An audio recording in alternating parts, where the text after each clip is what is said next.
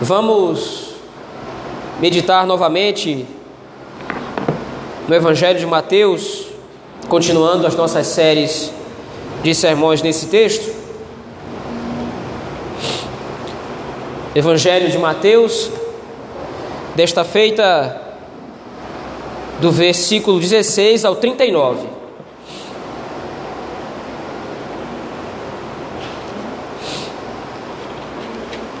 Evangelho de Mateus. Vamos continuar meditando neste Evangelho. Capítulo de número 10, do versículo 16 ao 39.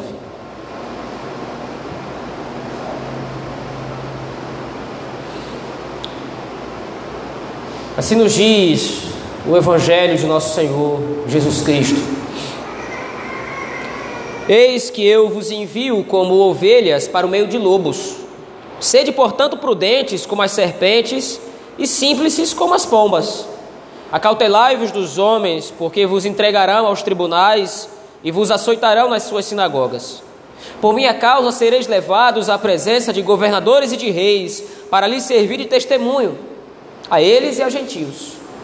E, quando vos entregarem, não cuideis em como ou o que a vez de falar, porque naquela hora vos será concedido que a vez de dizer, visto que não sois vós os que falais, mas o Espírito de vosso Pai é quem fala em vós. Um irmão entregará à morte outro irmão, e o pai ao filho. Filhos haverá que se levantarão contra os progenitores e os matarão.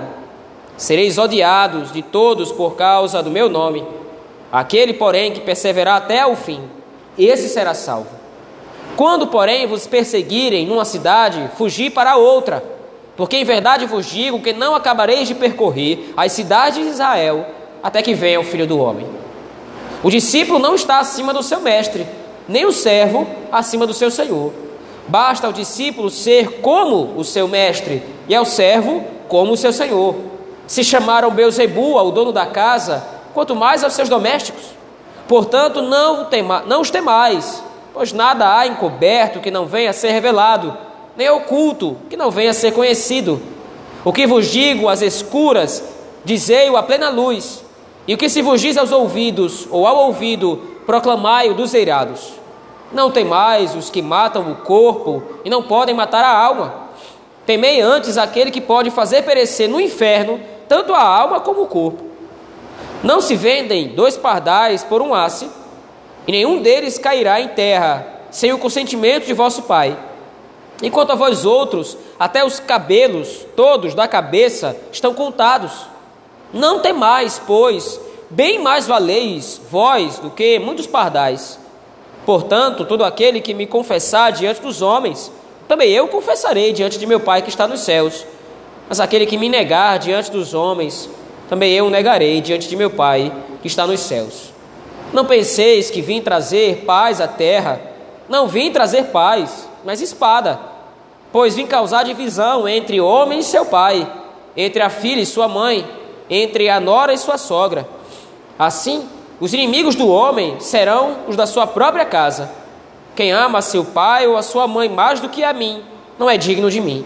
Quem ama o seu filho ou a sua filha mais do que a mim, não é digno de mim.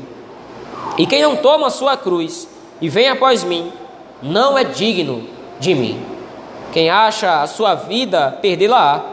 Quem todavia perde a vida por minha causa, achá-la. Amém, irmãos. Até aqui a leitura da palavra do Senhor. Vamos orar ao nosso Deus nesse momento, pedir que Ele nos ajude na meditação da Sua palavra. Oremos ao Senhor. Deus, Todo-Poderoso, temos lido a tua palavra, ó Pai. Nesse momento nós te pedimos que o Senhor nos seja favorável, que o Senhor aclare para nós o nosso entendimento, a fim de que nós possamos compreender o texto da tua palavra, Senhor. Nos ajuda, guarda esse texto, nos ajuda a guardar esse texto em nosso coração, para que nós possamos obedecê-lo, servindo ao Senhor. É assim que nós oramos, no nome de Jesus Cristo, teu Filho. Amém. Meus irmãos, O Senhor Jesus Cristo, no capítulo 8 deste mesmo evangelho, a partir do versículo 18, já havia exortado os discípulos que segui-lo haveria um custo. Se você voltar àquele texto do capítulo 8, do verso 18 ao 22, você vai encontrar lá o diálogo do Senhor Jesus Cristo com pelo menos dois discípulos, ou pelo menos dois aspirantes a discípulos. Naquele texto, como nós já vimos, o Senhor Jesus Cristo fala sobre os custos que aqueles dois homens deveriam ponderar quanto a seguir o Senhor Jesus Cristo. Um deles, um escriba, um homem de fama, um homem de renome, deveria levar em consideração se ele gostaria de fato de seguir a Cristo. Porque, como o Senhor Jesus Cristo diz, o filho do homem não tem nem onde reclinar a cabeça. O outro discípulo muito cuidadoso com a sua vida, estava mais preocupado, em primeiro lugar, em organizar a sua vida do que em seguir naquele momento o próprio Cristo. É tanto que pede para que primeiro espere que o seu pai então morra, para que após então feito o enterro de seu pai possa seguir a Cristo. Ao que Cristo responde que não deveria ser assim. Se ele queria de fato seguir a Cristo, ele deveria abandonar completamente a sua vida anterior e deveria se dedicar exclusivamente à obra de discipulado do Senhor Jesus Cristo. Nesse primeiro momento, então, o Senhor Jesus Cristo até fala sobre os custos do discipulado, mas nesse primeiro momento, o Senhor Jesus Cristo está trabalhando aqui os custos internos do discipulado. Aquilo que todo discípulo, ou pelo menos toda pessoa que deseja seguir a Cristo, deve levar em consideração. Porque Cristo nunca prometeu vida fácil, Cristo nunca prometeu vida boa, Cristo nunca prometeu regalias. Cristo, na verdade, exortou através desse primeiro texto que segui-lo custará muito caro. Porém, agora, no capítulo 10, a partir do versículo 16, o Senhor Jesus Cristo retorna a esse ponto. Só que agora os custos do discipulado serão levados em consideração no seu âmbito externo aquilo que pode acontecer a um discípulo por seguir a Cristo de fora para dentro, isto é, não é mais agora levado em consideração uma decisão que ele precisa tomar, ou algum tipo de reflexão que ele precisa fazer para levar em consideração se de fato é vantajoso seguir a Cristo ou não, ao que sabemos que humanamente não é. Mas agora, Cristo vai apresentar as dificuldades do discipulado baseado principalmente na perseguição. Em primeiro lugar, aí no versículo 16, Cristo já aborda, ele já introduz essas suas exortações, dizendo: Olha, eu vou enviar vocês como ovelhas para o meio de lobos. Essa metáfora que o Senhor Jesus Cristo usa aqui resume bem o que ele vai dizer a seguir até o texto que nós lemos no final. O tom de todas as exortações de Cristo, do versículo 16 até o versículo 39, leva em consideração o ódio do mundo contra os seguidores de Cristo. Nós sabemos bem que tipo de ódio é esse. Ao ímpio não é dado o conhecimento do reino dos céus. Ao ímpio não é dado conhecer a Cristo. Ao ímpio não é dado a regeneração, o conhecimento de quem é Deus, do quanto ele é bondoso. Em segundo lugar, ao ímpio não é dado conhecimento do seu próprio estado. O ímpio não sabe, ou pelo menos não tem consciência espiritual do seu estado de queda, do seu estado de rebelião, do seu estado de transgressão. Então, quando agora o Senhor Jesus Cristo envia os seus discípulos para pregar o Evangelho, ele de fato está enviando os seus discípulos como ovelhas para o meio de lobo ou de lobos, porque a pregação do Evangelho desperta no coração do homem aquilo que é mais natural: ódio, aversão e perseguição. Paul Washer, pastor do Batista do sul dos Estados Unidos, ele tem uma frase que resume muito bem esse versículo 16. Ele diz: Olha, ninguém consegue resistir à pregação do Evangelho. Ninguém consegue ouvir a pregação do Evangelho sem esboçar algum tipo de reação. E só existe dois tipos de reação para quem ouve o Evangelho. Ou essa pessoa se torna um animal furioso e ataca o Evangelho, ou pelo poder do Espírito se converte. Ou uma coisa ou outra. E agora Cristo está expondo exatamente a naturalidade de alguém que ouve o Evangelho, mas não foi tocado pelo poder do Espírito. Cristo está dizendo: Eu vou enviar vocês agora como ovelha para o meio de lobos? Porque todas as pessoas, ou todas as pessoas a quem vocês pregarem o Evangelho, na verdade são hostis à pregação. A pregação do Evangelho consiste no anúncio do reino dos céus. É isso que Cristo diz na sessão anterior, do verso 5 ao verso 15. É isso que, que Cristo diz que deveria ser a pregação dos discípulos. Vocês devem anunciar, veja aí, no versículo número 7.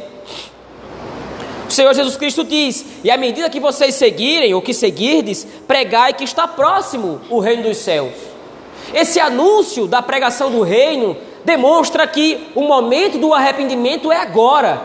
Se arrependam se arrependam dos seus pecados, vocês estão perdidos, vocês são transgressores, vocês estão no estado de rebelião contra Deus. Se arrependam, porque o reino dos céus chegou, o momento do julgamento é agora. Naturalmente, essa pregação não atrai, não é uma mensagem boa de se ouvir, porque revela todas as falhas do coração do homem. A pregação do Evangelho revela o que há de obscuro, de errado na natureza humana. Não é o comportamento, não é uma questão simplesmente de psicológico, não são questões simplesmente emocionais ou sociais. O problema do coração do homem é espiritual, ele está rebelde contra Deus. E agora os discípulos são enviados para pregar essa mensagem que despertaria naturalmente o ódio dos ímpios. O ódio daqueles que não foram iluminados com o Evangelho, não foram iluminados com o Espírito, ou pelo menos ainda não. A partir do versículo 17, então, até o final do texto, o Senhor Jesus Cristo vai exortar, expondo aos discípulos toda a realidade do que eles enfrentarão por pregarem o Evangelho. E aqui nós temos um ponto de reflexão interessante. Como disse antes, Cristo nunca prometeu para nós vida boa. Cristo promete proteção, sim. Cristo promete o cuidado do Pai, como nós vimos, por exemplo, no capítulo 6. Cristo promete que a divina providência está ao nosso favor, mas nunca prometeu vida fácil. Nunca prometeu que essas coisas anulariam o sofrimento. Portanto, nós já temos uma aplicação muito direta a partir desse texto baseado nessas rápidas considerações que nós fizemos até aqui. Ser cristão, em primeiro lugar, é sofrer. Ser cristão, em primeiro lugar, é padecer por causa do Evangelho. Eu não estou falando aqui de sofrimentos outros, sofrimentos baseados por causa de algum tipo de dificuldade financeira, sofrimentos baseados por causa de algum tipo de problema de saúde. O ponto não é esse. Mas veja, se eu sou cristão, se eu confessei a Cristo como meu único e suficiente Salvador e Redentor, eu preciso estar ciente que essa confissão por si só vai me fazer sofrer, não porque ela seja ruim ou negativa, mas porque agora eu sirvo ao reino dos céus, reino que o mundo detesta, reino que o mundo odeia. Como cristãos, nós estamos anunciando que só existe um rei como cristãos, nós estamos anunciando que só existe um Senhor, Cristo, enviado da parte do Pai para restaurar a sua criação e publicar o seu reino. Então Cristo agora passa a narrar as consequências de servir ao reino, as consequências de ser um cristão. Acautelai-vos dos homens, diz o verso 17, porque vos entregarão aos tribunais, vos aceitarão nas sinagogas, por minha causa, vocês serão levados à presença de governadores e de reis para lhes servir de testemunhos a eles e aos gentios. Porém, veja, o que está sendo dito aqui é que os discípulos vão ser presos e eles agora vão ter que testificar o Evangelho, eles vão ter que testemunhar o Evangelho. O contexto aqui que o Senhor Jesus Cristo fala é de alguém que foi preso por causa de um crime. E por causa desse crime agora vai ser levado às autoridades para prestar contas. Ora, mas qual é o crime que os discípulos cometeram até aqui? Pregar o evangelho, isso é um crime? Bom, o mundo vai interpretar que sim. Pregar o evangelho é algo errado? Pregar o evangelho é algo equivocado? O mundo acha que sim. No nosso tempo, Especificamente, nós achamos muitas vezes que o texto bíblico está distante de nós em termos de contexto, mas pesquise quantos pastores hoje já não são hostilizados porque pregam que homossexualismo é pecado. Quantos pastores hoje já não estão sendo presos, ou pelo menos não estão sendo levados para prestar esclarecimento diante dos tribunais, por pregar que o pecado dos homens é algo abominável aos olhos do Senhor, qualquer que seja ele, não somente o homossexualismo, mas qualquer que seja o pecado. E não somente pastores. No Oriente Médio, os cristãos são perseguidos, como nós oramos hoje no culto público, por causa do Evangelho. Mas veja, o que Cristo coloca aqui não é isso como um aspecto negativo da pregação. Qualquer pessoa que de repente pudesse ler esse texto de maneira rápida, de maneira descuidada, poderia dizer: para que, que, o, que, que o Evangelho serve então? O evangelho não vai ter sucesso nunca, porque vocês vão pregar e ao invés da pregação ter efeito, vocês vão ser levados às autoridades para prestar esclarecimento como se fossem criminosos. Mas veja, ao invés de interpretar isso como algo ruim ou negativo, Cristo, na verdade, está interpretando isso aqui como algo positivo. Isso aqui é uma oportunidade. Porque veja, ligado ao versículo 17 e 18 está o versículo 19. E o que é dito no versículo 19? Olha, vocês não precisam se preocupar quando vocês estiverem diante das autoridades. Vocês não precisam se preocupar com o que vocês vão falar. Porque naquele momento vai ser dado o que vocês devem dizer pelo Espírito de vosso Pai que está nos céus essa, essa observação que Cristo faz aqui, ela é uma aparente, uma aparente conexão, é um adiantamento da promessa do Espírito Santo que viria e capacitaria os discípulos. Se você ler depois e pesquisar no livro de Atos dos Apóstolos, é o Espírito Santo que aparece capacitando os apóstolos a pregarem o Evangelho e a testemunharem. Então Cristo aqui está, na verdade, prometendo: olha, vocês vão passar por perseguições sim, mas em primeiro lugar, o Espírito Santo estará com vocês. Vocês vão ser presos, vocês vão ser levados para prestar esclarecimento às autoridades, mas o Espírito Santo está com vocês. A promessa do Espírito é um consolo. Então veja, isso agora vai, vai formar um padrão em, ao longo de todo esse texto que nós estamos analisando aqui. Sempre que Cristo demonstrar uma consequência negativa da pregação do Evangelho, ele vai fazer uma promessa. Todas as vezes que Cristo demonstrar o quanto os discípulos vão sofrer por causa do Evangelho, ele vai ligar isso a uma promessa, consolando e estimulando os discípulos a não retrocederem na pregação. A primeira promessa, então, que nós temos aqui é de que nós vamos ser perseguidos, mas o Espírito estará conosco. A partir do versículo 21, porém, uma nova ameaça aparece no texto. A perseguição antes era por parte das autoridades. A perseguição antes era por causa do mundo lá fora. Mas agora o problema começa a acontecer dentro da própria família. Veja o versículo 21. Um irmão entregará à morte outro irmão, e o pai ao filho. Filhos haverá que se levantarão contra os progenitores e os matarão. Veja, o Senhor Jesus Cristo aqui, ele não está descrevendo o quadro de violência do mundo.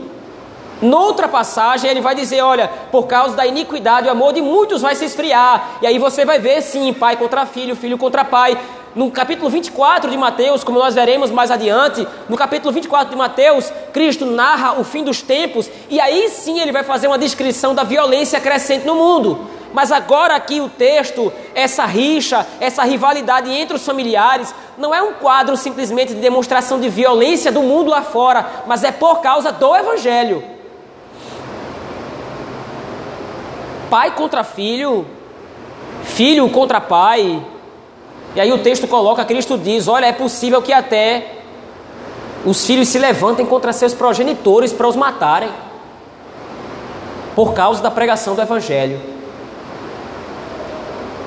E aí, no, no começo do versículo 22, ele diz: Vocês vão ser odiados. Interessante porque a palavra odiado aqui Cristo poderia ter usado outros termos, o autor poderia ter descrito isso aqui de outros termos. Ele poderia, vocês vão ser aborrecidos, ou as pessoas vão se aborrecer com vocês. Se é simplesmente um incômodo que as pessoas vão sentir ouvindo a pregação do Evangelho através de vocês, se é um desconforto, isso poderia ser dito aqui no texto, mas o que Cristo diz é: vocês serão odiados por causa do meu nome. Mas, de novo, isso está ligado a uma promessa. Aquele, porém, que perseverar até o fim, esse será salvo. Mais uma vez aqui, nós temos um exemplo de como talvez as nossas traduções, as nossas versões em português, elas não captem com profundidade aquilo que o texto está falando. Porque quando nós lemos esse texto, nós colocamos aqui como se fosse uma condicional. Se alguém perseverar até o fim, vai ser salvo. Mas não é isso que Cristo diz. Lembre-se, Cristo está exortando os discípulos quanto ao sofrimento. Mas a cada exortação, a cada demonstração de sofrimento, Cristo está dando ou fazendo uma promessa, está dando uma certeza. A promessa anterior é que eles seriam perseguidos e que o Espírito estaria com eles. É uma certeza, é uma convicção. Olha, eu não estou prometendo a vocês uma possibilidade. Talvez o Espírito venha e talvez capacite vocês a testemunharem do Evangelho, consolando vocês. Não, é uma convicção, é um fato. No original grego, o termo não está aquele, porém, que perseverar até o fim.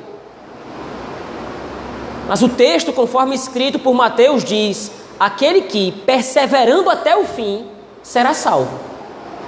Ou, noutras palavras, aquele que perseverou até o fim foi salvo ou será salvo. Não é uma possibilidade. Como se o Evangelho, ou a pregação do Evangelho, ou a nossa salvação dependesse da nossa perseverança. Se fosse o caso, quem ia poder resistir? Quem perseveraria? Se fosse uma questão da sua própria vontade, se fosse uma questão da sua própria força de vontade em querer resistir, em querer ser salvo, veja quantas perseguições, e a coisa vai piorar ainda mais. Mas veja quantas perseguições Cristo já destacou até aqui. Nós vamos ser tratados como criminosos, nós vamos ser levados para as autoridades, ou para, para testemunhar diante das autoridades, para prestar contas e esclarecimento. Agora, os nossos próprios parentes podem se levantar contra nós por causa da pregação do Evangelho. Quem resistiria a todas essas coisas? Por isso que Cristo aqui está dizendo: vocês vão permanecer até o fim. Vocês vão perseverar até o fim. E então vocês serão salvos. Vocês vão sofrer todas essas coisas. Mas vocês não vão abandonar o Evangelho. E naturalmente isso é uma convicção e certeza que somente Cristo pode dar. Com relação a coisas bobas na minha vida, eu não tenho como saber se vou continuar querendo. Os meus gostos pessoais, as minhas preferências pessoais, eu não sei se eu posso manter essas coisas. De repente amanhã eu posso ter um novo gosto, de repente amanhã eu posso criar novas preferências. Então, se com coisas pequenas na minha vida as minhas escolhas são tão estáveis, que dirá com a salvação? Se diante de coisas pequenas, pequenas decisões, pequenas escolhas que eu tomei ao longo da minha vida, eu posso mudar de ideia. Imagina se eu for deixado a, própria, a minha própria vontade com relação à salvação, é lógico que eu não vou querer, eu não vou resistir. Mas veja, Cristo aqui nos garante que nós perseveraremos. E isso não é uma vontade nossa. Não é um desejo criado no nosso coração por nós mesmos. Essa perseverança que Cristo nos concede, mesmo diante da perseguição e do sofrimento, é uma dádiva do Espírito. É a segunda promessa que Cristo faz nesse texto. Mas agora há uma razão que Cristo coloca no texto, que Cristo expõe no texto para tanta perseguição. Afinal de contas, por que é necessário sofrer por causa do Evangelho? Por que é necessário que para testemunhar do Evangelho do Reino, para testemunhar da salvação, para testemunhar da graça, nós soframos? Ora, o Evangelho não é algo tão maravilhoso, o Evangelho não é algo tão bom, é irracional que alguém não queira, e nós já vimos que não é. Mas parece ilógico, parece sem sentido nenhum que alguém não queira o Evangelho. Por que então é necessário que nós, como discípulos de Cristo, nós, como agentes do reino, nós soframos nesse mundo por causa do Evangelho? A partir do versículo 24, então Cristo responde: O discípulo não está acima do seu mestre, nem o servo acima do seu senhor. Basta ao discípulo ser como o seu mestre, e ao servo ser como o seu Senhor. E aí Cristo agora destaca um episódio que aconteceu com ele mesmo. Ora, se chamaram Beuzebu. Se chamaram Beuzebu ao dono da casa, quanto mais os seus domésticos. O Senhor Jesus Cristo chama atenção e relembra o episódio lá no versículo, no capítulo de número 9, em que os fariseus, no capítulo 9, versículo 34, os fariseus viram Cristo realizando uma cura e naquele momento, os fariseus, sabendo que era Cristo e sabendo quem Cristo era, ao invés de admitirem que aquele era o Filho de Deus, eles disseram: Ele expulsa demônios, ele realiza esses sinais, ele realiza essas curas em nome de Beuzebu, maioral dos demônios. E Cristo agora vai dizer: Olha, se é o próprio Messias chamar o Beuzebu, o que é que vocês acham que vai acontecer com vocês? se é o próprio Filho de Deus perseguiram, se é o próprio Filho de Deus maltrataram, o que é que acha que vai acontecer com vocês?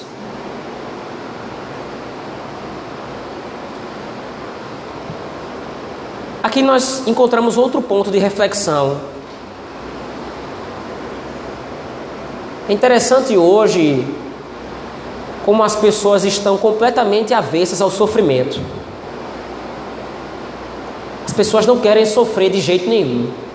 E veja, não é que aqui nós estamos advogando algum tipo de masoquismo, como se fosse agradável sofrer. Nós sabemos que é desagradável, mas o ponto é: as pessoas hoje em dia não querem passar por nenhum tipo de desconforto. As pessoas sempre reclamam de tudo, reclamam dos seus sofrimentos, das suas dores, das suas lutas. Veja, se adiantando a qualquer tipo de reclamação, Cristo fala logo: olha, antes de vocês quererem reclamarem, pelo fato de vocês de repente sofrerem muito, ou pelo fato de saberem que vocês vão sofrer, lembrem, o discípulo não é maior que o mestre. Noutras palavras, eu sofri. Cristo sendo o Criador de todas as coisas, Cristo sendo o Rei sobre tudo e sobre todos, Cristo sendo o arauto do próprio Pai, Cristo sendo o objeto da, da salvação, Cristo sendo o executor da redenção, ele sofreu. O único que não merecia sofrer, o único que não merecia passar qualquer tipo de desconforto, nem com uma unha encravada, sofreu no nosso lugar para nos salvar. Por que que nós muitas vezes reclamamos tanto do sofrimento? Mais uma vez, eu repito isso aqui com toda sinceridade. Não é que eu quero que você pare agora pra, e passe a, de repente, gostar de sofrer. Mas pense. No caso dos discípulos, aqui no texto de Mateus capítulo 10, o sofrimento se apresenta como uma oportunidade. Vocês vão sofrer para testemunhar do Evangelho. Agora vocês não servem mais aos seus próprios propósitos. Agora vocês não servem mais a si mesmos, vocês se serviam, vocês faziam o que vocês queriam quando vocês estavam em trevas. Quando vocês estavam perdidos, afundados e mergulhados nos seus próprios pecados, achando que servindo a si mesmos estavam fazendo o que é certo. Agora vocês sofrem, porque vocês não servem mais a vocês mesmos, vocês servem a Cristo. Vocês servem ao reino, a vida de vocês agora é uma pregação pública, é uma exposição do Evangelho. A obra da salvação, a obra da redenção que Cristo executou por vocês, vocês têm agora a oportunidade de pregar o Evangelho com suas próprias vidas, pelo próprio testemunho. Como? Sofrendo. No caso aqui, sofrendo perseguições. Vocês vão ser odiados. As pessoas não vão gostar de estar perto de você. As pessoas não vão se agradar da sua conversa, do seu procedimento, das suas obras, porque todas essas coisas remetem a Cristo. Sobre você brilha a luz do Evangelho num mundo de trevas e obscurecido pelo pecado. Por causa disso, agora vocês vão sofrer assim como, ou em referência àquilo que Cristo sofreu. Mas uma outra promessa está sendo feita. A partir do versículo 28. Vocês vão ser entregues às autoridades, vocês vão ser entregues aos reis, vocês vão ser entregues a todas essas pessoas, vocês serão odiados por parentes e familiares. Vocês vão sofrer em referência àquilo que eu sofri, mas não tenham medo, ou não tem mais os que matam o corpo e não podem matar a alma. Corpo e alma aqui é uma figura de linguagem que Cristo está usando para a salvação. Vocês não precisam temer os homens. Vocês não precisam temer o sofrimento, vocês não precisam temer a morte, porque os homens só podem matar o corpo. Vocês podem ser queimados, vocês podem ser feridos, vocês podem ser esmagados. Mas os homens só têm o poder de matar o corpo. Eles só podem matar a matéria. Vocês deveriam temer. E no caso, temer aqui não é o ter medo no sentido de querer distância, mas é o temer ao fim de obedecer. Lembre, essas exortações estão feitas por Cristo aqui com base na ordem de ir e pregar o Evangelho. É uma ordem direta, é o imperativo de Cristo para os seus discípulos. Eles não têm escolha, eles foram chamados ao reino agora, e com base nisso, agora, porque eles foram chamados ao reino, é obrigação e papel deles irem publicar o Evangelho. Então agora vocês precisam temer não os homens, porque eles matam apenas o corpo.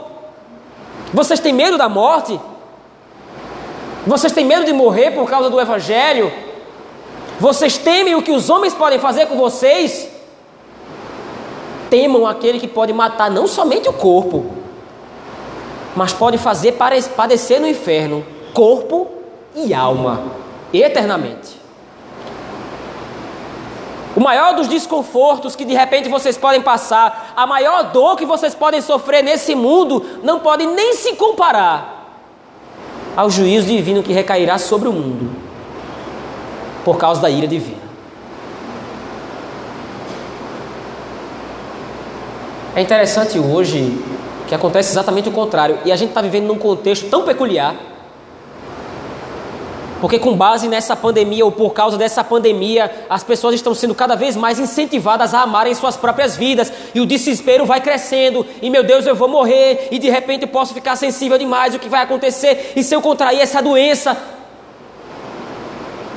Ora, o que, que a enfermidade pode fazer com o meu corpo? Que Deus não pode fazer muito mais com a alma.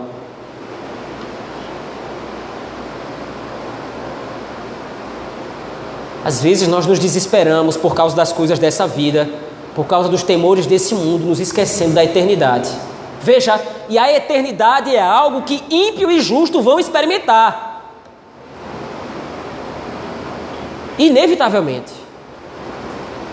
Diferentemente do que muitos ateus pensam, quando nós fecharmos os olhos, não vai ser simplesmente o acabou. Bom, morreu, morreu, acabou, já era. Não. A Escritura deixa claro: depois da morte agora é juízo. Aqueles que estão em Cristo vão para juízo, certamente. Mas quando chegarem diante do tribunal, vai estar lá a cédula: está pago, foi perdoado.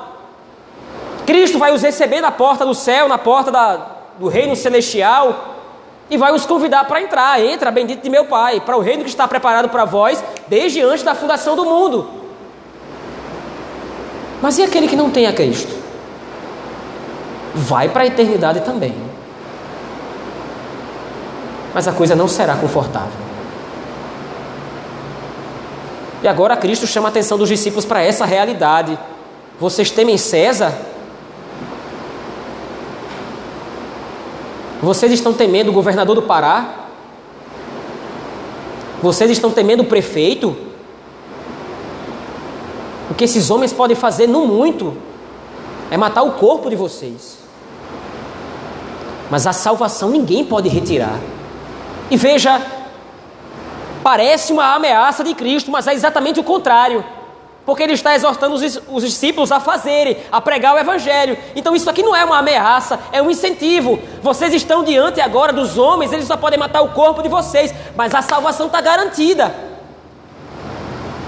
É como diz o apóstolo Paulo em determinado momento: olha, vocês estão preocupados com morrer? Morrer é ganho. Se eu pudesse, eu morria agora. Mas eu preciso estar aqui, preciso ainda edificar as igrejas com a pregação, o ensino. Mas a morte para um cristão é o descanso, é o início de suas férias, eternas férias, nunca mais acabarão. Ligado a isso, agora, Cristo vai usar um outro argumento. Veja, parece não fazer muito sentido. Porque Cristo agora disse isso: vocês temem os homens, eles só podem matar o corpo. Temam, na verdade, ao Pai, que pode fazer perecer no inferno o corpo e a alma. Não se vendem dois pedaços por um asse? Qual é o argumento de Cristo aqui? Por que, que agora parece ter mudado tão bruscamente de, de sentido? Agora Cristo vai dizer: vocês valem muito mais do que os, do que os pardais. Isto é, aqueles homens, essas autoridades que perseguirem vocês, vão despertar a ira divina. Por quê? Porque eles estão mexendo com os escolhidos do Senhor. Eles estão fazendo mal aos eleitos de Deus, aos agentes do reino. Vocês valem muito mais do que muitos pardais. Portanto, aquele que me confessar diante dos homens, aquele que sofrer, aquele que testificar do Evangelho, mesmo que preciso seja com sua própria vida, esse eu vou confessar diante do meu Pai. mas aquele que me negar diante dos homens, eu também o negarei diante de meu Pai. Veja, confissão e negação aqui, entenda, entenda o contexto da Escritura. Ora, se uma vez que a pessoa é salva em Cristo, essa salvação não pode ser retirada dela, ou não é retirada dela, então é impossível que alguém que de fato foi convertido por Cristo negue a Cristo. Então, mais uma vez aqui agora, a confissão está sendo ligada aos discípulos. Vocês vão me confessar diante do Pai, e eu vou confessar vocês diante do meu Pai que está nos céus. Por outro lado, os inimigos do reino, que me negam, que viram as costas à pregação do Evangelho, estes eu vou negar diante do meu Pai que está nos céus. Mais uma vez, entenda: não é a questão de alguém que confessou Cristo antes e agora, por causa da perseguição, negou, abriu mão. O ponto não é esse. A confissão está para os discípulos, como a negação está para os ímpios e aqueles que não têm a Cristo. Por fim, do versículo 34 a 39, o Senhor Jesus Cristo vai resumir e vai finalizar os seus argumentos. Ora, não penseis que vim trazer paz à terra. Eu não vim trazer paz, mas a espada. Eu vim causar divisão entre familiares. Naturalmente, essa divisão aqui não é que Cristo esteja incitando um parente contra o outro. Cristo jamais faria isso. Mas é um reflexo daquilo que ele já argumentou anteriormente. Ora, vocês vão ser odiados por causa de todos, ou vocês vão ser odiados de todos por causa do meu nome. Então agora Cristo mais uma vez reitera esse argumento: ora, eu não vim trazer paz, eu vim trazer espada, porque por causa do Evangelho, por causa da salvação, inevitavelmente vai se levantar pai contra filho e filho contra pai. Assim, os inimigos do próprio homem, diz o verso 36, os inimigos do homem serão os da sua própria casa. Mas agora o objetivo de Cristo aqui é tocar na ferida. Quem ama seu pai ou sua mãe mais do que a mim, não é digno de mim. De repente, a perseguição do Evangelho, ou a perseguição por causa do Evangelho, ela se inicia dentro da própria casa. E por causa disso, os discípulos de repente poderiam agora se sentir tentados a abandonar Cristo. Ora, é a minha esposa é o meu esposo, é o meu filho, é a minha filha, é o meu pai, é a minha mãe. O que, que eu posso fazer? Não há mais paz dentro da minha casa porque agora eu sou perseguido ou perseguida por causa do Evangelho. É Cristo dar um aviso, um ultimato. Aquele que ama essas coisas, mesmo essas pessoas que são tão queridas. Veja, Cristo não está dizendo não ame.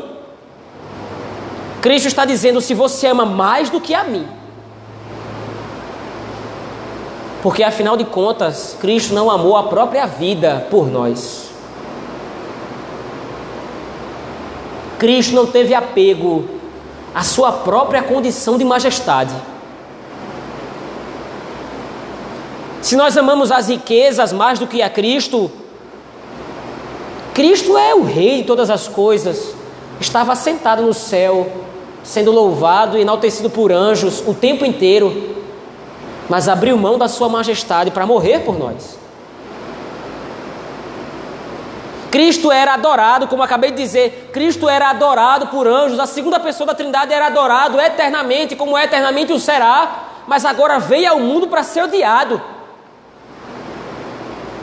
Se nós amamos tanto ter o amor das pessoas, se nós queremos tanto ter a aprovação das pessoas, mais do que queremos a aprovação do próprio Deus, não somos dignos do próprio Deus. A nossa preocupação última não é a aprovação dos homens. A nossa preocupação última não é o louvor dos homens. A nossa preocupação última é agradar ao Senhor. E se isso significa despertar o ódio, não de maneira proposital, é claro, mas se isso significa despertar o ódio de amigos, colegas de trabalho, parentes, familiares, que assim seja. E aí Cristo finaliza no versículo 39, com base em tudo isso, olha, quem acha a sua vida, na verdade está perdendo. Quem retrocede amando as coisas desse mundo, buscando as coisas desse mundo, quem acha que de repente por ter uma situação econômica estável, quem acha que de repente por ter casa, carro, essas coisas, está achando a sua vida, na verdade está perdendo. Por outro lado, quem perde todas essas coisas, abrindo mão de todas essas coisas por minha causa, achou a sua vida.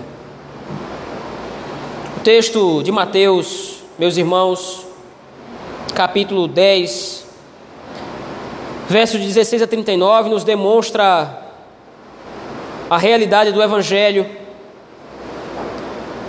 Um pastor do século XIX, J.C. Riley, comentando esse texto, ele diz exatamente isso. Os que quiserem trabalhar na obra do Senhor devem ser moderados quanto às suas expectativas. Não devem pensar que um sucesso universal acompanhará seus esforços. Não devem pensar que por pregar o Evangelho agora vai tudo bem. Como muitas pessoas de repente pensam, ah, eu vou para a igreja agora para ver se a minha vida melhora. Eu vou para a igreja agora para ver se a minha vida muda de quadro, para ver se eu encontro a bênção de Deus, para ver se agora eu sou abençoado. Eu vou para a igreja agora para mudar de vida. Naturalmente você vai mudar de vida se você for o eleito do Senhor. Se você for alguém em quem o Espírito está trabalhando o Evangelho, está aplicando a obra de Cristo, de fato a sua vida vai mudar. Você vai passar das trevas para a luz. Você vai deixar de ser inimigo de Deus para ser amigo do Senhor. A sua vida vai mudar, mas não nesses termos.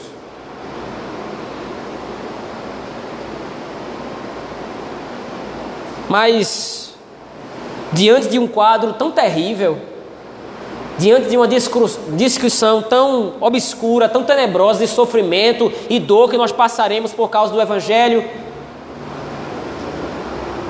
ao lado de cada luta, como disse antes, Cristo demonstra para nós uma promessa. Em primeiro lugar, nós não seríamos abandonados mas nós contaríamos e contaremos com o poder do Espírito para testificar do Evangelho. Em segundo lugar, embora as perseguições pareçam ser o fim, na verdade era apenas uma trajetória determinada por Deus para nós testificarmos da Sua glória e do seu louvor. Terceiro, por meio das dores e do sofrimento que nós enfrentaremos nesse mundo, nós estaríamos apontando para a obra do próprio Cristo, porque foi através de dois sofrimentos que Ele garantiu para nós a salvação. Em quarto lugar, nós não devemos temer as autoridades dos homens, pois os homens são inimigos do Senhor. Nós somos aliados do Deus Todo-Poderoso, Criador dos céus e da terra, e nós somos amados e valorizados por Ele. Em quinto e último lugar, enquanto o mundo poderia supor que nós estávamos perdendo, que nós estamos perdendo a nossa vida, na verdade nós estamos ganhando a eternidade que foi concedida pelo Pai em Cristo.